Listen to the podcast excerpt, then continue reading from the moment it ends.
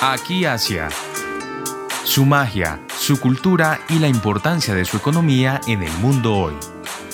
Voces y sonidos del continente más extenso y poblado de la Tierra en Aquí Asia.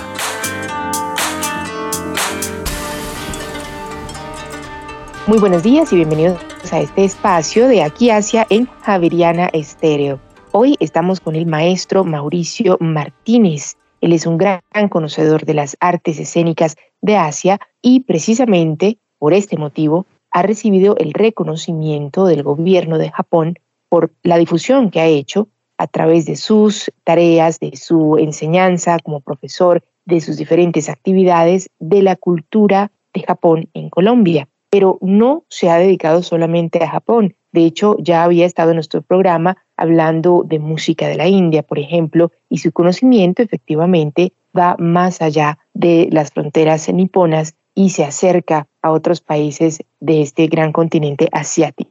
Así que con él vamos a conversar hoy acerca de precisamente cómo se tejen estas artes escénicas de Asia y cuál es el vínculo que puede existir entre las artes de Japón y las artes que también él conoce de la India y de otros países del continente. El profesor Mauricio, ¿qué nos puede compartir acerca de este acercamiento que usted tuvo con las artes escénicas de Asia? ¿Cuál fue la primera que lo conquistó? Yo creo saber la respuesta, pero quisiera que nos compartiera usted cuál fue ese primer acercamiento que tuvo usted.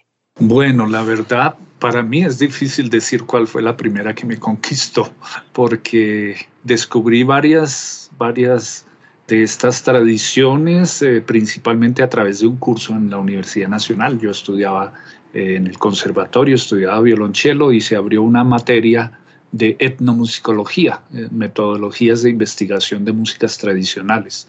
Y allí escuché por primera vez músicas de Asia, pero la maestra llevó a esas clases música ritual rarísima y siempre digo que en vez de poner estos sonidos en la cajita de lo que no me gusta, me llamó la atención de por qué los asiáticos hacían sonidos tan raros. Posteriormente descubrí que era solamente ejemplos de música ritual y que en Asia hay otros estilos de música, como ya hablamos en algún programa de las músicas clásicas de India, por ejemplo. ¿no? China también tiene música de ese estilo, al igual que Corea y, y Japón.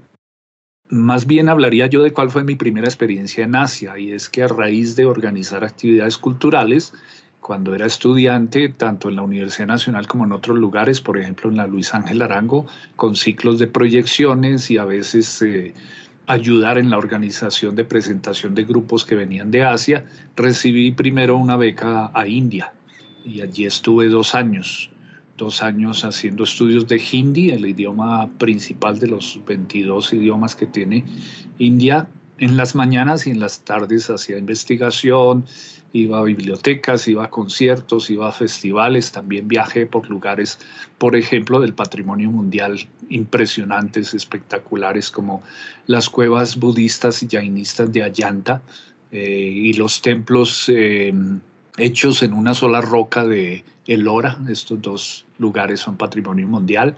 También viajé por los Himalayas, estuve en el pueblo del Dalai Lama y tuve la oportunidad también de viajar durante dos meses por Uzbekistán. Estuve en la, en la histórica ciudad de Samarcanda, que la que uno visita, la, digamos la que está activa, viva, es la Samarcanda islámica la de Marco Polo son ruinas en las afueras de la Samarcanda actual. Y en la capital, en Tashkent, y hay dos ciudades más también importantes como Samarcanda en la ruta de la seda, que son Bujara y Jiva. Entonces, eh, este fue mi primera, esta fue mi primera experiencia.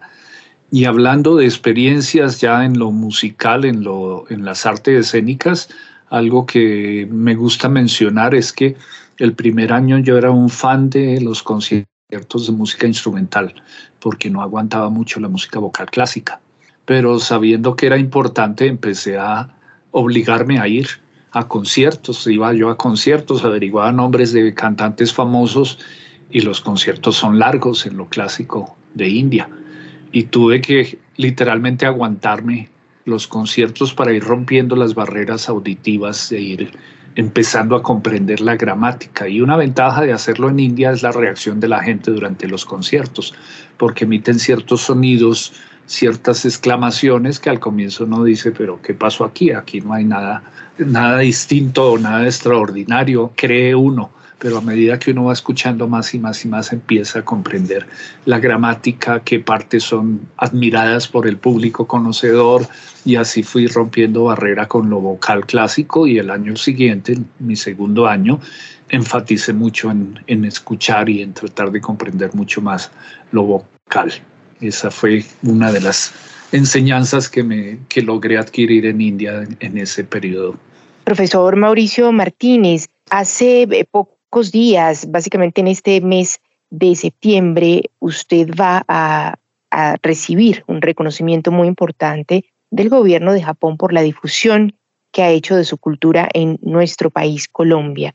¿Qué nos puede contar acerca de esas tareas que usted ha, tomado como suyas, como propias, esa misión que ha tenido para difundir las artes escénicas de Japón en nuestro país y cómo su experiencia, la experiencia que nos contaba de India puede vincularse con lo que está haciendo y lo que conoce sobre Japón? Bueno, me remonto otra vez a la época de estudiante cuando eh, descubro materiales en las embajadas documentales que fueron la, el primer paso en comprender, en tratar de estudiar, yo diría que como autodidacta, ya que no habían cursos y todavía no hay muchos cursos sobre culturas de Asia en Colombia. Y paralelo al descubrimiento de estas culturas, eh, descubrí en mí eh, una fascinación por la divulgación, por organizar eventos, hacer las proyecciones, involucrarme en la organización de, la, de las presentaciones de grupos de danza, de música, de teatro de Asia. Y eso se mantuvo desde ese momento. Y en mi mente siempre estuve pensando cómo realizar cosas que permitan a la gente conocer aquí sobre estos mundos tan desconocidos en muchos aspectos. Entonces fue ese primer comienzo de organización, luego vienen los viajes, primero fue India dos años, eh, luego fueron tres años en China con otra beca, un año de mandarín en Beijing, dos años de posgrado de música tradicional china en el Conservatorio de Shanghai, no se dice Shanghai, sino Shanghai, la G pertenece a la primera sílaba y la H de la segunda suena, Shanghai. Y luego eh, al regresar empecé a enseñar y algo que descubrí muy pronto fue la carencia de material en español sobre los temas que yo enseñaba.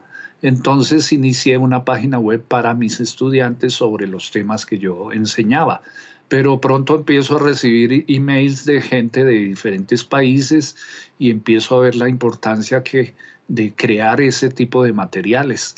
Y entonces llega un momento, estos son años más tarde, en que pienso que esa página debería tener, debería ser un proyecto importante. Entonces decidí convertirla ya no en mi página personal de mis cursos, sino en una enciclopedia. Y fue una maravilla porque convertirla en enciclopedia quería decir meterme con temas que no me interesaban, pero que en, cada cultura son importantes. Entonces me di la oportunidad de ir más allá de la primera imagen de muchas cosas que uno dice, no, esto no me interesa, no se ve muy, no se ve interesante y empecé a, a, profundizar y eso me ha permitido enriquecerme muchísimo a través de eso desconocido que no estaba dentro de mi plan, dentro de mi panorama de lo que yo quería hacer. ¿No? Entonces empieza con una página que se convierte en enciclopedia de Japón, empecé a desarrollarla en Nichibunken, que es el impresionante eh, Centro Internacional de Investigaciones en Estudios Japoneses que queda en las montañas en Kioto. Es para un, un investigador visitante el paraíso, con una tremenda biblioteca alejado de la ciudad, en donde uno eh, se concentra muchísimo en la investigación, en el desarrollo del proyecto y luego de ese de un año que estuve ahí también recibí la invitación de Corea del Sur y estuve empezando a desarrollar la enciclopedia de artes escénicas de Corea también. Hacer una enciclopedia para uno solo es imposible porque uno no puede investigar todos los temas y si se mete uno a investigarlos todos, pues no llega muy a, mucha profundidad. Entonces lo más inteligente, lo, lo que yo hice fue buscar a los grandes especialistas de diferentes estilos y géneros, quienes usualmente tienen muchísimas publicaciones y decirles, por favor, puedo, puedo traducir su artículo o incluso me atrevo a pedir permisos de libros y usualmente estos grandes conocedores me dicen, listo, hágalo. Y se emocionan de pensar en que su publicación va a estar en español. Entonces, en, en mis enciclopedias hay libros completos, por ejemplo. Hay unas colecciones enormes de artículos, hay fotografías. Ese es un aspecto que son las páginas web, que tengo cuatro. Son India, China, Japón y Corea del Sur, que son los cuatro países donde he estado. Paralelo a eso, yo he hecho radio mucho tiempo y un día eh, me di cuenta que tenía una colección enorme de grabaciones con permisos para usar en radio, pero que había usado solamente una vez en un programa y no me gusta ver los materiales durmiendo, quiero, quiero que se vean, que se escuchen, que se divulguen. Entonces decidí crear mi propia emisora y tengo la emisora en internet que se llama Músicas de Asia Internet Radio. Funciona 24 horas al día, tiene cerca de 900 grabaciones de 12 países.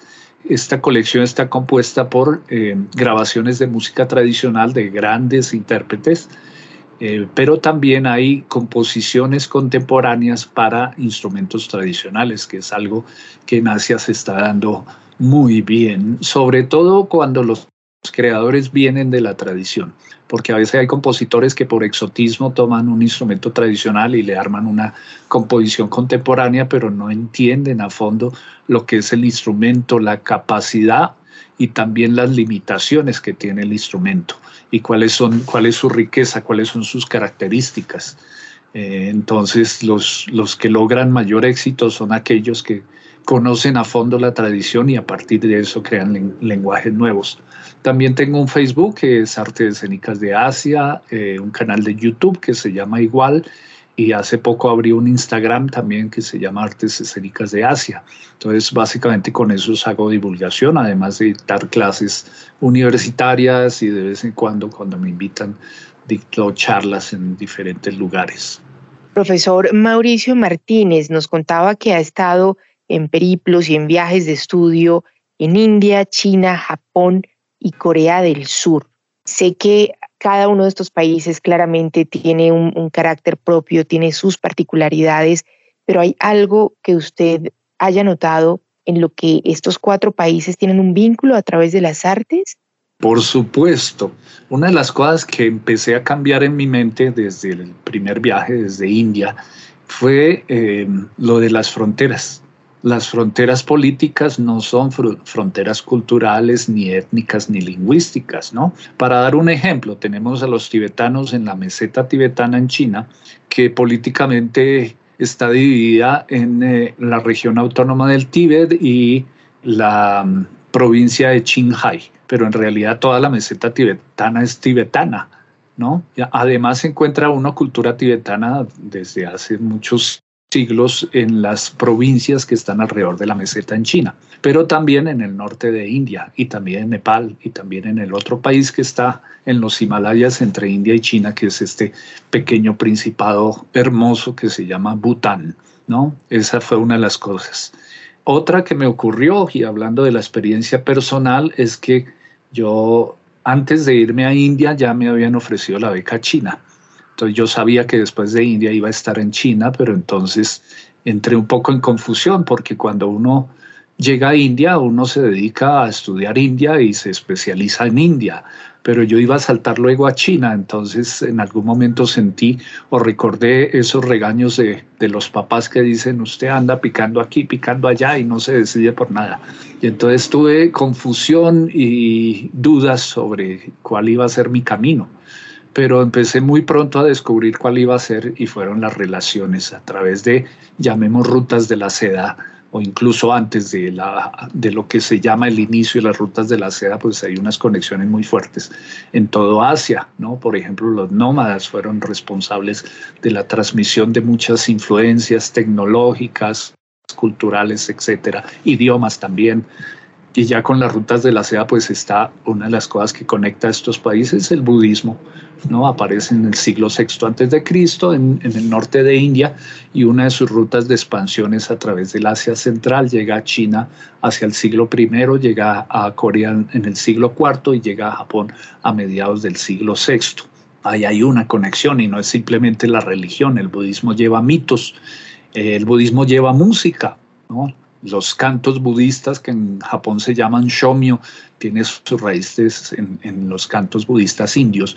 Y el shomyo tuvo influencia en estilos de, canto, por ejemplo, en el canto del teatro medieval no. Eso tiene influencia de la forma de canto del shomyo. Otra cosa que llevó el budismo hasta Japón fueron lo que se llaman en japonés los ongu, que traduce herramientas o objetos sonoros y son aquellos objetos usados en los rituales que llegaron a Japón y llamaron la atención de, por ejemplo, eh, estilos de teatro. En el kabuki para efectos especiales, en el gran teatro kabuki, teatro popular, para efectos especiales utilizan algunos de estos objetos originalmente usados en rituales budistas, pero ya para crear efectos cuando hay batallas o momentos de tensión sobre el escenario, entonces se emplean estos. Otro ejemplo que puedo dar es sobre los laudes.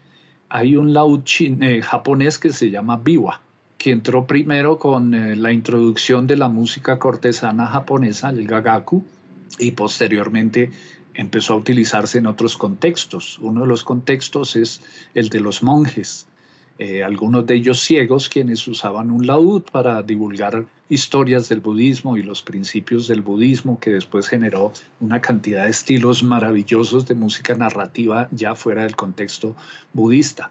El biwa eh, proviene del laúd chino llamado pipa, que a su vez el pipa genera un instrumento lastimosamente ya casi desaparecido en Corea que se llama el bipa. O sea, los nombres provienen del mismo término chino. El pipa a su vez se origina en un instrumento persa llamado barbat. Entonces ahí hay una ruta desde Persia hasta Japón de este instrumento e incluso hasta Vietnam donde se llama tiba. Por el otro lado, el barbat persa da origen al ud árabe y el ud árabe da origen al laúd eh, europeo.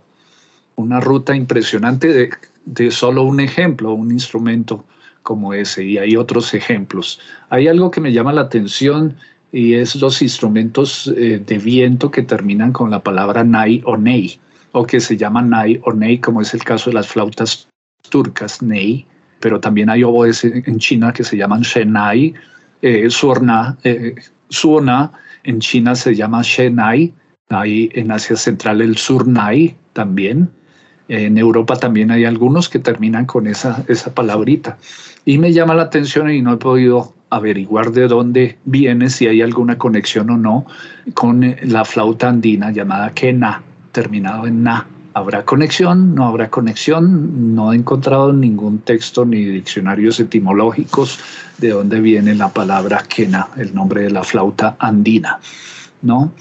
Entonces, conexiones, claro, siempre hay muchísimas. Como tú dices, hay diferencias enormes, pero también si hablamos específicamente de Japón, Japón importó muchas cosas de China, como fue la corte imperial, con eso la música y la danza gagaku, cortesanos, y con esos eh, se introdujeron los instrumentos musicales que después como dije con el caso del laúd, empiezan a entrar a contextos diferentes y evolucionar, evolucionar en forma diferente, ¿no? Ese es uno de muchos ejemplos. La arquitectura también entró desde China y los japoneses supieron darle su propio toque y su propia evolución que llegaron a unos puntos maravillosos en hablando solamente de arquitectura tradicional, ¿no?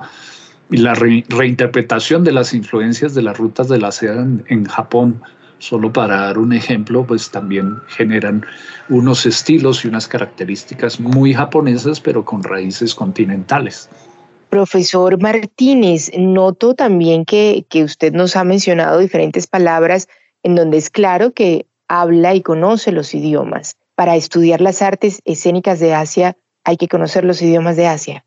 Pues sí he tenido la oportunidad, como dije, en India estudié hindi, en China estudié mandarín, en Beijing, En Japón, pues japonés y también he estudiado coreano y incursioné un poquito, aunque no seguí con el turco, porque resulta que el turco, aunque Turquía queda muy lejos, al otro extremo de Japón, es un instrumento conectado con el japonés. El idioma japonés, a diferencia de lo que algunos piensan, no tiene ninguna relación con el chino. Hay una influencia dentro del japonés del idioma chino en cuanto a la escritura, terminología, pero sus características son totalmente diferentes. El japonés era un idioma oral, sin escritura, relacionado con el coreano, con el mongol, con el tungush, que es un idioma de Siberia, y con el turco. Los turcos no estaban en Turquía antes del siglo, de los siglos 11, 12. Su origen está en la zona de el Asia Central y Mongolia. Cuando un turco llega a Japón, aprender japonés lo aprenden rapidísimo porque la gramática es casi igual y hay mucho vocabulario muy parecido, ¿no? Entonces, esa es una familia que algunos lingüistas, no todos, lo llaman la familia de idiomas altaicos porque su lugar de origen son las montañas Altai, allí al ladito de, de Mongolia. Ese es un nuevo dato para mí, profesor Mauricio, este vínculo del turco y el japonés. Muy interesante esta información.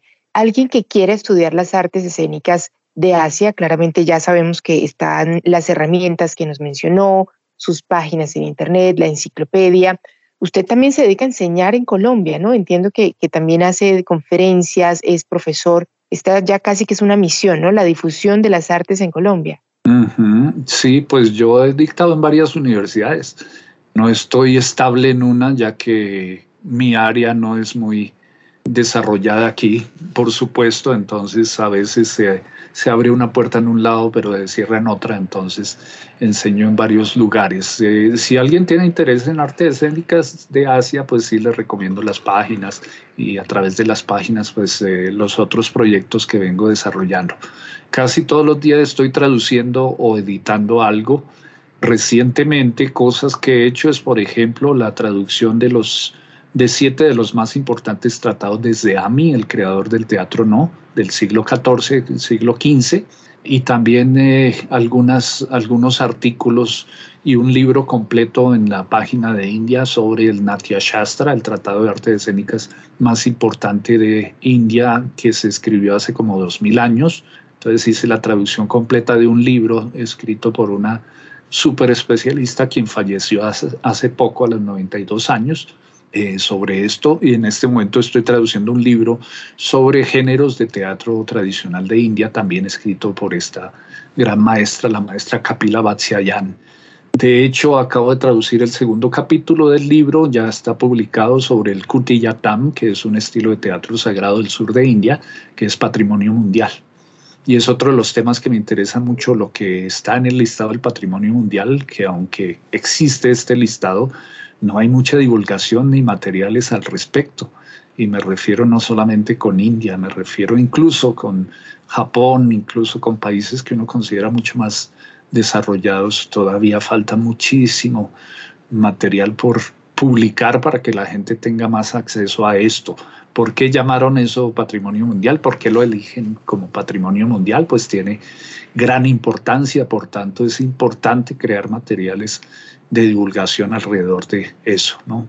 Profesor, nos contaba que en Colombia quizás infortunadamente aún no hay tantos espacios académicos para ofrecer este tipo de información tan valiosa que usted ha venido recopilando prácticamente toda su vida.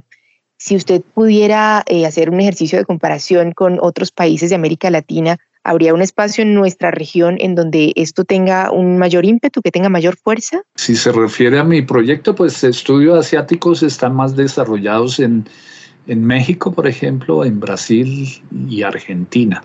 En Cuba también un poco, ¿no? Pero el resto todavía nos falta mucho por acercarnos a ese otro lado del mundo. Se dice que, el, que la Tierra es redonda, pero si hacemos un dibujo de lo que es la información sobre el mundo, nos damos cuenta que no es redondo.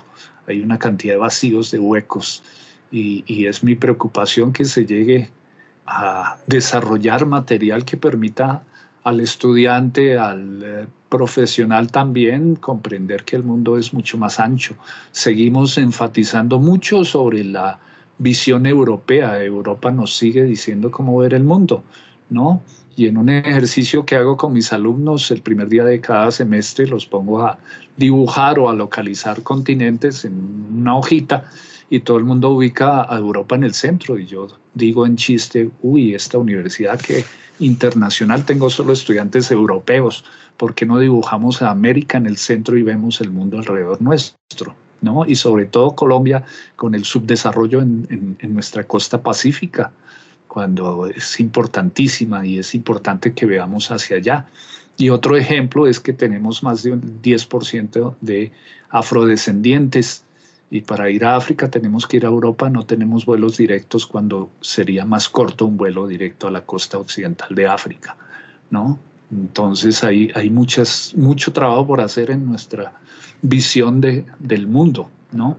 Lo europeo es maravilloso en las cosas que han hecho, ah, yo admiro muchas cosas de lo europeo, pero me molesta esa, esa tendencia a decir que fueron los que descubrieron, los que primero desarrollaron un ejemplo es de un griego al que se le acredita el descubrimiento del ritmo de los monzones, que son estos tres meses de vientos de lluvia en el sur de Asia. Y este griego es del siglo I, pero resulta que en India existe la civilización del Indo hace 5.000 años. Existió quienes comerciaban con Mesopotamia, el, Golfo Pérsico. Hace 5.000 años ya conocían el ritmo de los monzones y en qué momento era bueno viajar, en qué dirección pero buscan los textos sobre los monzones y siempre dice que fue un griego en el siglo I el que descubrió el ritmo de los monzones. Y así hay montones de ejemplos. En literatura, el listado de las 100 obras más importantes de la literatura universal. Uno mira y es 95% europea, ¿no? Cuando hay escritores impresionantes en Asia, en África, en Latinoamérica. Los únicos no europeos mencionados son los ganadores de premio Nobel de pronto y no todos. Entonces debemos cambiar esa visión de la historia, de quién desarrolló, quién descubrió y la contribución de las diferentes culturas, por ejemplo, al desarrollo occidental. Mientras Europa andaba en la Edad Media quemando a cualquier científico o cualquiera que dijera algo diferente, India, por ejemplo, y, China estaban en un periodo de desarrollo tecnológico, artístico y en otros aspectos impresionante. Sin duda, profesor Martínez, estamos precisamente tratando de, dar una ventana a otras miradas a través de este espacio de radio también de aquí Asia y hoy estamos con el profesor Mauricio Martínez, gran conocedor de las artes escénicas de Asia. Está recibiendo un reconocimiento relevante del gobierno de Japón por su difusión cultural en Colombia. Yo me pregunto, profesor, esta no es la primera vez. Yo pensaría que ha recibido reconocimientos de esta índole de otros países de Asia también, empezando solo por las oportunidades de estudio allí. Pues eh, básicamente ha sido eso, oportunidades de estudio y tengo que decir que Japón ha sido quien más ha sido receptivo con lo que yo hago. Eso se ha representado en nueve viajes a Japón, algunos de un año de duración, pero también, pues como mencioné, estuve en India dos años, estuve en China tres años, en Corea del Sur he estado invitado varias veces a hacer investigación y también a dictar charlas. Tenemos un panorama muy amplio, profesor Mauricio Martínez, posibilidades que se pueden explorar si alguien quiere realmente acercarse a Asia. Estuvimos en la mañana de hoy con el profesor Mauricio Martínez hablando de su experiencia y de manera particular de qué lo llevó a recibir este reconocimiento especial del gobierno de Japón. Siempre ponemos punto final con música, una recomendación. Esta es difícil porque el profesor Mauricio tiene una enciclopedia y tiene varias eh, varios temas que nos podría sugerir. Uno con el que cerremos este programa. Eh, Miyagi Michio, quien fue un músico invidente japonés y es llamado el padre de la nueva música japonesa porque él escuchaba las nuevas sonoridades occidentales que le llegaban finales del siglo XIX, comienzos del XX, y empezó a introducir algunos elementos a la música tradicional e hizo unas cosas fascinantes, una especie de fusión de elementos occidentales. A él lo admiro profundamente y, y es, es muy agradable de escuchar. Cerramos entonces con un tema de Miyagi Michio y los esperamos el próximo sábado a las 9 de la mañana en Aquí Asia. Soy Rosa Cárdenas.